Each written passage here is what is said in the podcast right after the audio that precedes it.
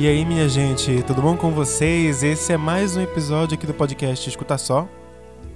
E hoje eu escolhi essa, essa abertura, né, pomposa, com essa orquestra de metais, para falar que hoje nós vamos conversar sobre o Ministério de Louvor Diante do Trono. Essa música é do Ministério de Louvor Diante do Trono, que já foi um dos ministérios mais importantes da música gospel no Brasil, mas que hoje enfrenta um período assim de de pouca relevância, vamos dizer assim. Eles já estiveram no topo, mas hoje eles já não, já não são mais assim tão requisitados na música gospel. A gente vai falar um pouquinho sobre a história deles, sobre o que eles representaram para a música gospel no Brasil e no mundo. E como eles estão hoje, qual é o cenário em que eles se encontram hoje dentro dessa música cristã. É, a gente vai falar um pouquinho sobre a história do Diante do Trono, que é importante para a gente entender esse contexto da música gospel, mas a gente não vai falar de questão envolvendo igreja ou envolvendo religião, a gente vai focar na música aqui, tá bom? E falar um pouco do mercado, desse mercado, que também é um mercado interessante, que também é um mercado que movimenta muito dinheiro, a gente precisa falar sobre isso, né? Que é esse mercado da música gospel, tá? Deixa eu dar uma baixada aqui na música agora. Beleza.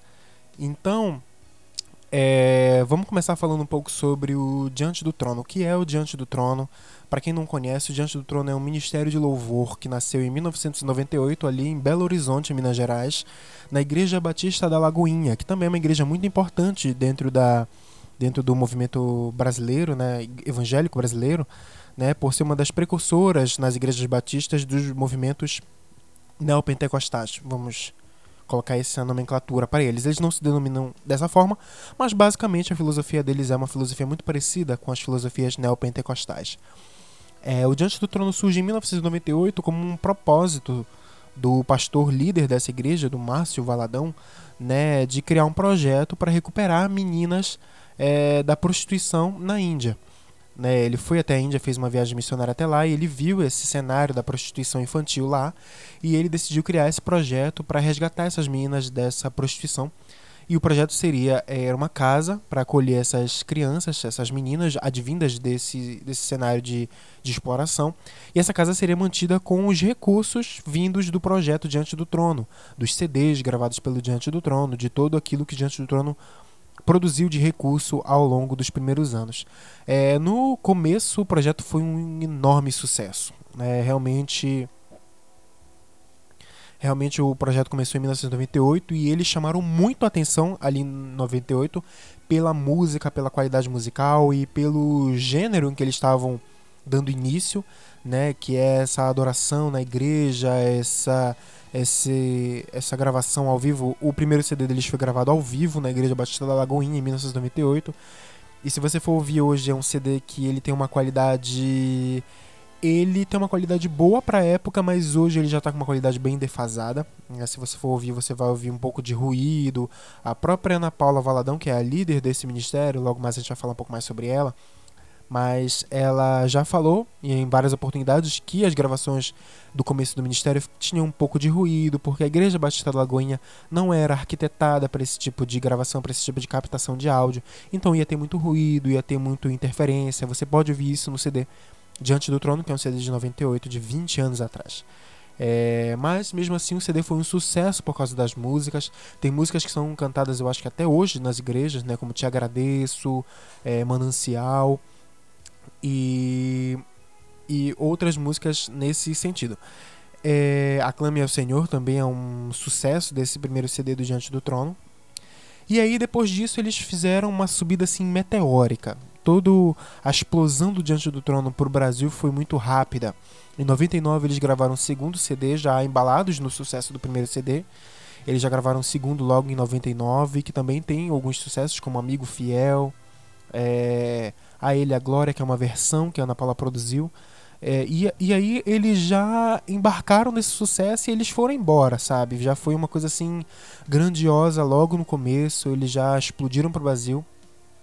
E aí, logo em 2000, no terceiro ano deles, ali no ano de 2000, eles já gravam o terceiro CD deles, que para mim é o melhor de todos. É o CD Águas Purificadoras. É um CD muito bonito, as músicas são muito bonitas, a qualidade técnica do CD é muito bonita, a qualidade musical, a, a produção musical desse álbum é muito bonita, realmente. Todas as músicas elas são tem uma mensagem muito, muito parecida e todas elas estão caminham no mesmo sentido. É muito bonito toda essa produção, o vocal é muito bonito, é, Ana Paula está cantando muito bem, a orquestra está toda muito boa, os músicos estão todos muito bem. Então, para mim é um CD genial, é um CD perfeito, é um CD incrível que eles lançaram. Para mim é o melhor CD do Diante do Trono mas o CD que alçou eles ao estrelato brasi é, brasileiro e mundial também foi o quarto CD, Preciso de Ti, que foi um CD que revolucionou a música gospel, é o CD mais vendido da história da música gospel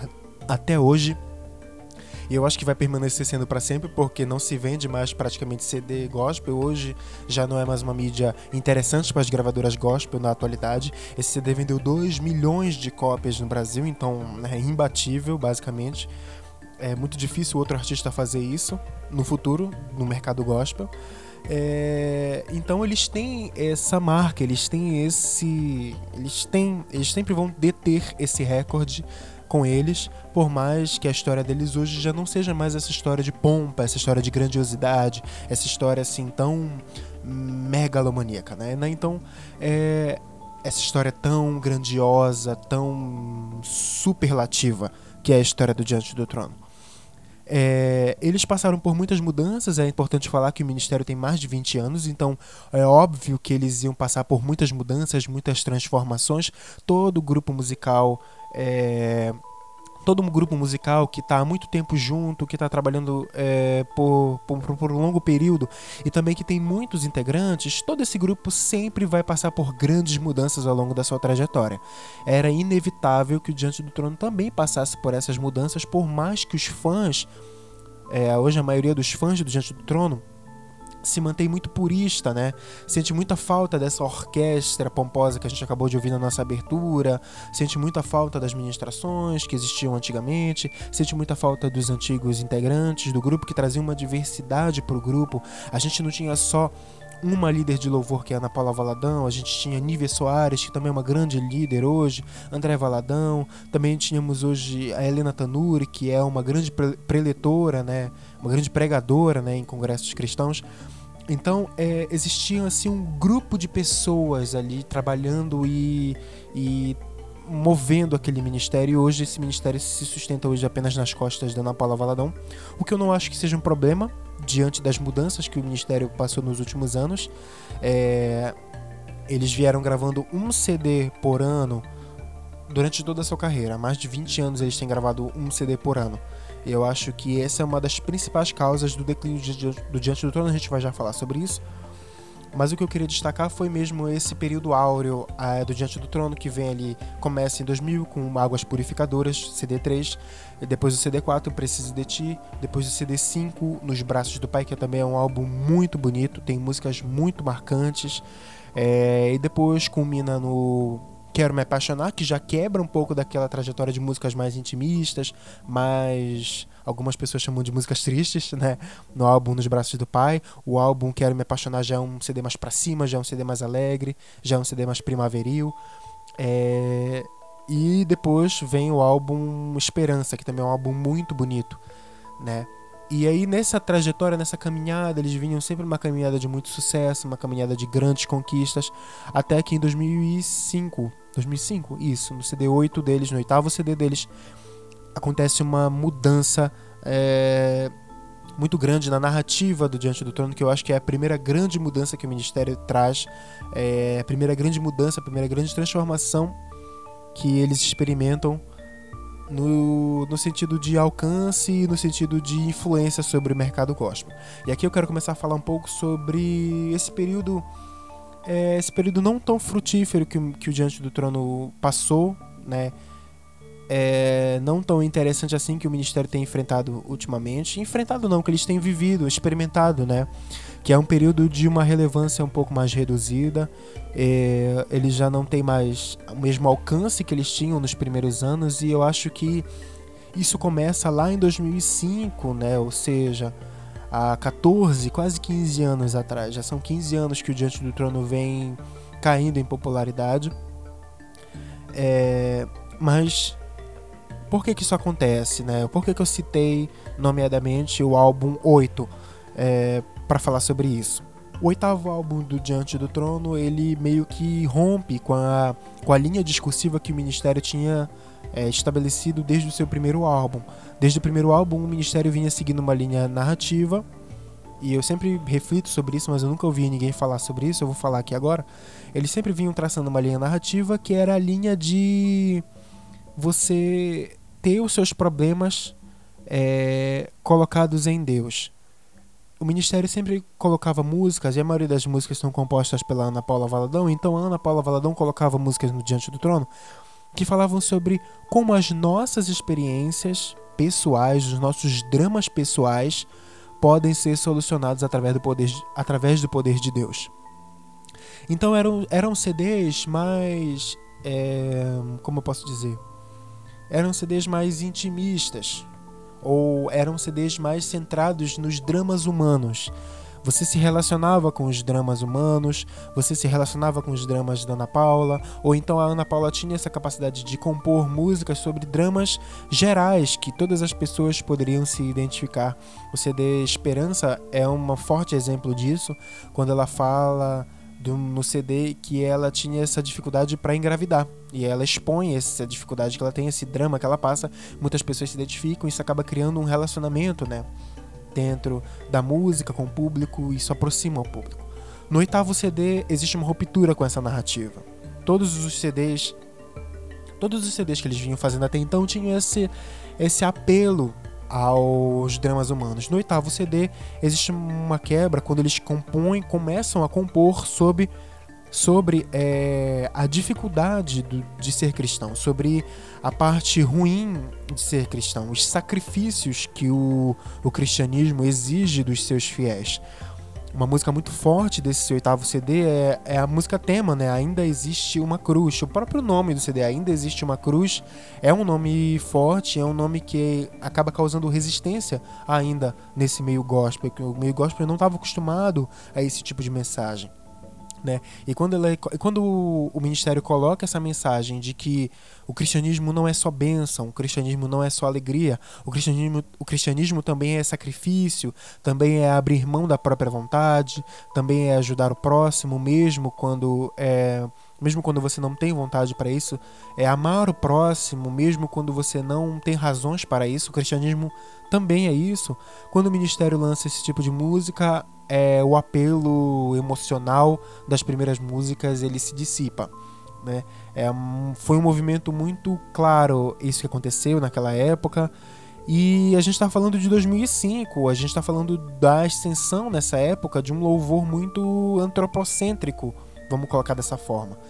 É um louvor centrado nos dramas humanos, nas experiências humanas, centrado no homem e como o homem se relaciona com Deus, como as necessidades do homem são importantes para Deus e como Deus pode solucionar as necessidades do homem.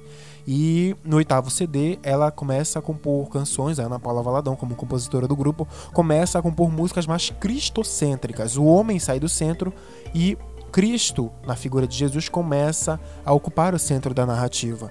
E infelizmente essa mensagem acaba não tendo tanto apelo. O Ainda Existe Uma Cruz foi um dos primeiros álbuns do Diante do Trono a não ser, não ter grandes números de vendas, não ter uma grande apreciação no cenário gospel musical. Tanto é que nenhuma das músicas desse álbum se tornou hit nessa época.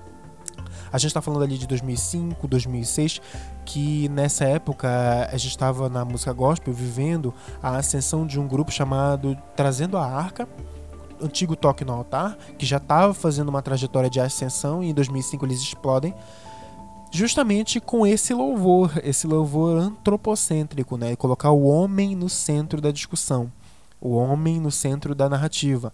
Inclusive uma música que faz muito sucesso nessa época, algumas das músicas que fazem muito sucesso nessa época são Deus de Promessas, do Ministério Trazendo a Arca, é, Olha para mim, olha o nome da música, Olha para mim né? Inclusive essa música tem essa mensagem, né, de que o homem vai fazer de tudo para chamar a atenção de Deus para os dramas dele e vai fazer o que for preciso para que para chamar a atenção para os dramas, pessoais desse homem e que e que Deus pode sanar todas as dificuldades que ele está vivendo. Então a tendência naquela época era outra e o Diante do Trono assumidamente é, escolhe esse caminho de ir contra a tendência e, óbvio, eles acabaram pagando um preço e esse preço foi ter uma diminuição na influência, no poder de, de, de influência que o ministério tinha naquela época. Óbvio que eles ainda eram muito importantes, eles ainda eram o Diante do Trono nessa época, mas eles acabaram experimentando uma diminuição das vendas. Então, aí em 2006, logo após a gravação do Ainda Existe uma Cruz, eles gravam o próximo álbum deles, que é o álbum Por Amor de Ti. Ó Brasil, nome extenso, né? E que é um álbum que fala sobre orar pelo Brasil, buscar a restauração do Brasil por meio da fé, por meio da vontade de Deus. É, e, de novo, é um álbum que não cria tanto apelo assim, tanto é que não surgem não surgem tantos hits, vamos falar dessa forma. Não surgem tantos hits gospel desse álbum, mas é um álbum bonito, é um álbum super bem produzido, tem uma mensagem muito bonita. Infelizmente, ele acabou não tendo toda essa repercussão que os primeiros álbuns do Diante do, do, Diante do Trono estavam tendo. É, logo depois disso, eles fazem Príncipe da Paz, ali no Sambódromo do Rio de Janeiro, um álbum muito interessante também. Depois disso vem a Canção do Amor. É, que mais? Tua Visão. Eu lembro de todos porque eu acompanhei o Diante do Trono durante muitos anos, eu fui um grande fã deles. Então eu lembro de todos esses álbuns, que são álbuns muito bons, marcaram realmente uma época. E ali em 2011 eles passaram pela talvez a maior mudança que o ministério já viveu, né, que foi a troca de, da maioria dos integrantes da primeira formação para uma segunda formação com novos integrantes, uma galera jovem, para produzir um som jovem que atraísse os jovens. A Ana Paula Valadão falou isso em várias entrevistas que o objetivo agora era atrair um novo público.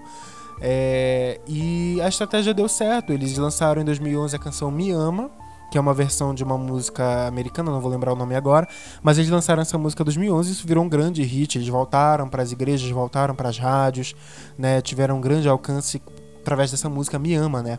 A estratégia foi bem sucedida. É... Então, o que aconteceu? É... O Ministério passou por todas essas mudanças. Depois de Me Ama, eles fizeram, eles fizeram vários outros lançamentos, mas não tiveram a mesma repercussão.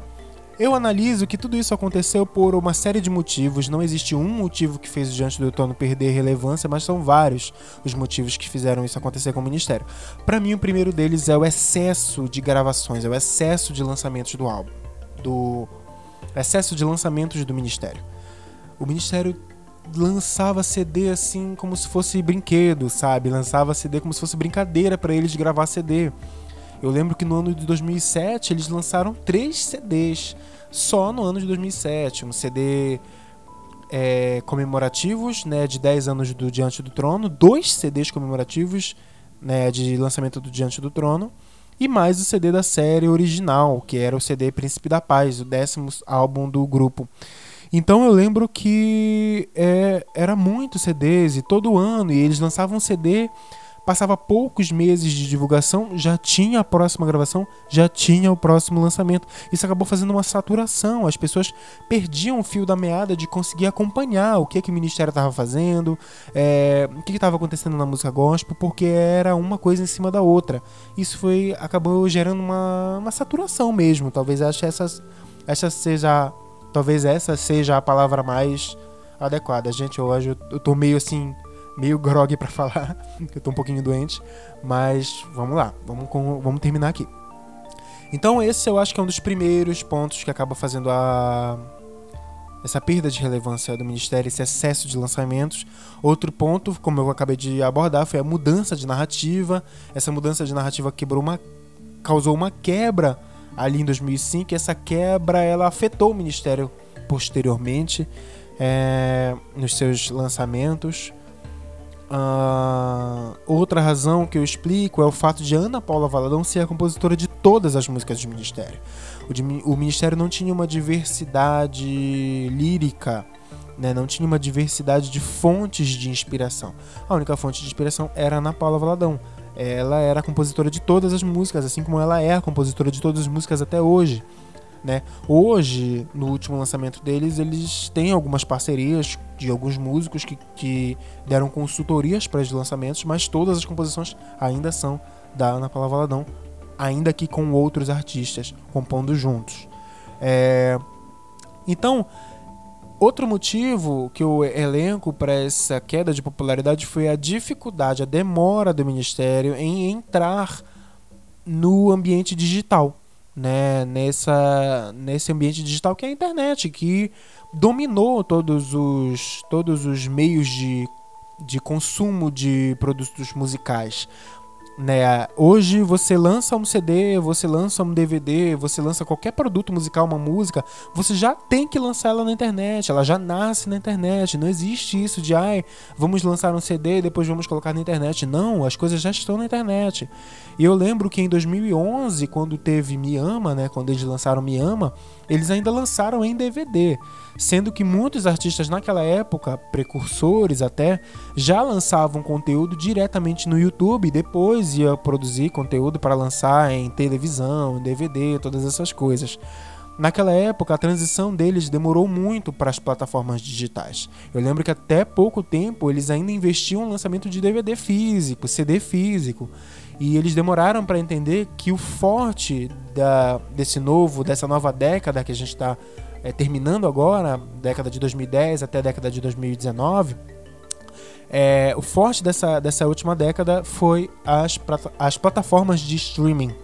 Né? O streaming realmente mudou a maneira de consumir música e eles demoraram para entender isso. E artistas que entenderam isso mais rapidamente conseguiram se posicionar melhor, fazer essa transição melhor do, do CD pro streaming né? Que era uma transição que todos esses artistas dessa época tiveram que fazer. Aline Barros, Fernanda Brum, é, Kleber Lucas, Fernandinho, todos esses artistas daquela geração do Diante do Trono tiveram que fazer essa transição. Alguns fizeram de maneira saudável, outros nem tanto.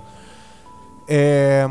Mas enfim, eu acho que um principal motivo de eles perderem um pouco da relevância é o fato de que nem todo mundo fica na crista da onda para sempre. Não é verdade? Nem todo mundo vai estar tá no topo para sempre, nem todo mundo vai estar tá, é, no auge para sempre, nem todo mundo vai estar tá no seu melhor sempre. Os músicos são assim, a música ela é assim, ela é feita de fases.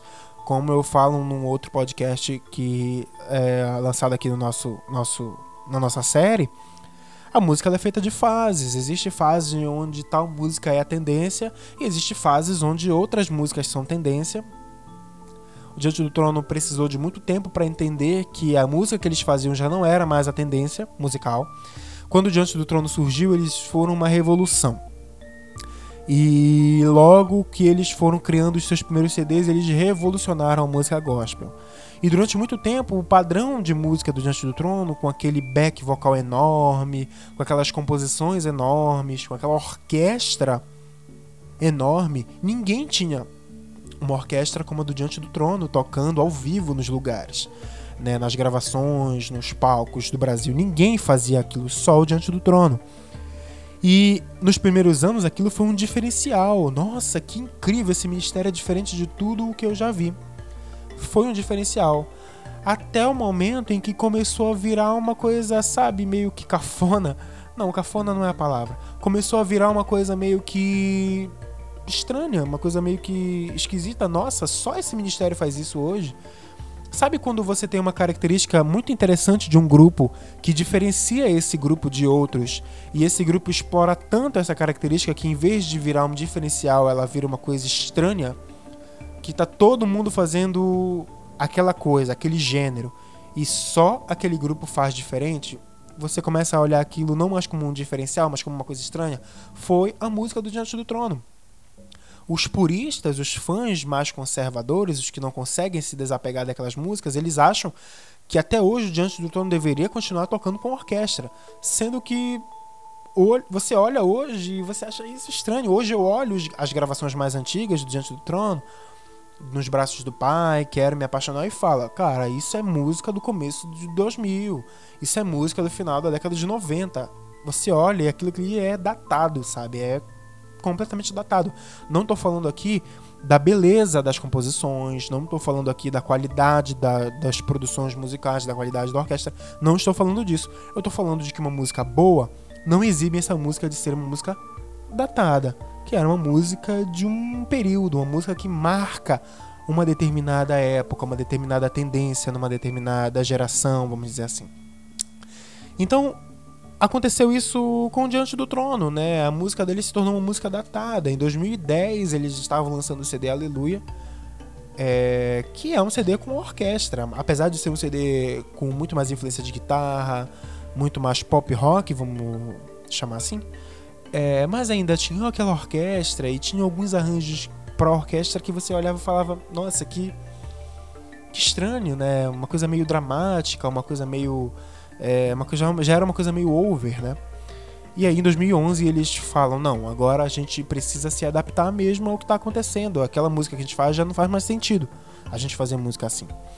Eu, eu sou completamente favorável às mudanças que o Diante do Trono viveu eu abraço as mudanças, eu abraço uh, esse novo período que o Diante do Trono viveu, apesar de que os últimos lançamentos deles não me agradam de forma nenhuma, não, não ouço os últimos lançamentos da banda, é, mas eu compreendo que eles precisavam realmente de uma renovação e para se manter nesse mercado eles realmente precisavam de mudanças, né?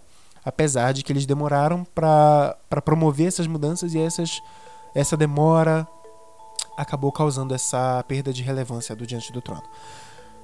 Em 2019, o Diante do Trono lançou seu 19 CD gravado ao vivo na Igreja Batista da Lagoinha, novamente, depois de muitos anos sem gravar lá. É um CD chamado Outra Vez. É um CD que a Ana Paula Valadão ela chama de um CD de recomeço. É um CD onde eles pretendem voltar para as paradas, se é que a gente pode falar assim, voltar para aquela música congregacional que marcou Diante do Trono. Óbvio que eles não vão voltar para as influências antigas, para orquestra, para essa coisa toda, não. Mas eles querem voltar para as igrejas, voltar para as rádios, voltar a ter destaque no cenário da música gospel. E eu, particularmente, acredito que eles têm muito potencial para isso.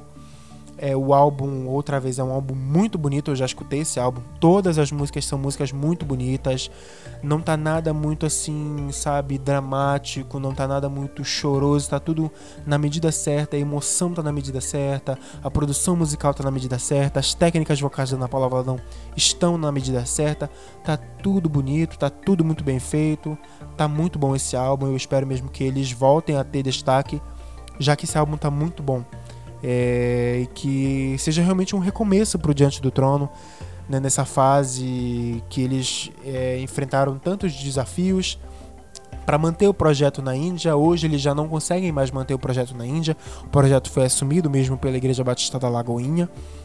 E mas mesmo assim eu espero que eles consigam ter uma trajetória interessante nessa trajetória de voltar para um cenário de interesse na música na música gospel é, e que eles consigam de volta essa relevância. Eu acho que dentro da música gospel, essa questão de fazer sucesso é uma coisa muito relativa, né? Porque o artista gospel, ele não é um artista que está chamando atenção para si.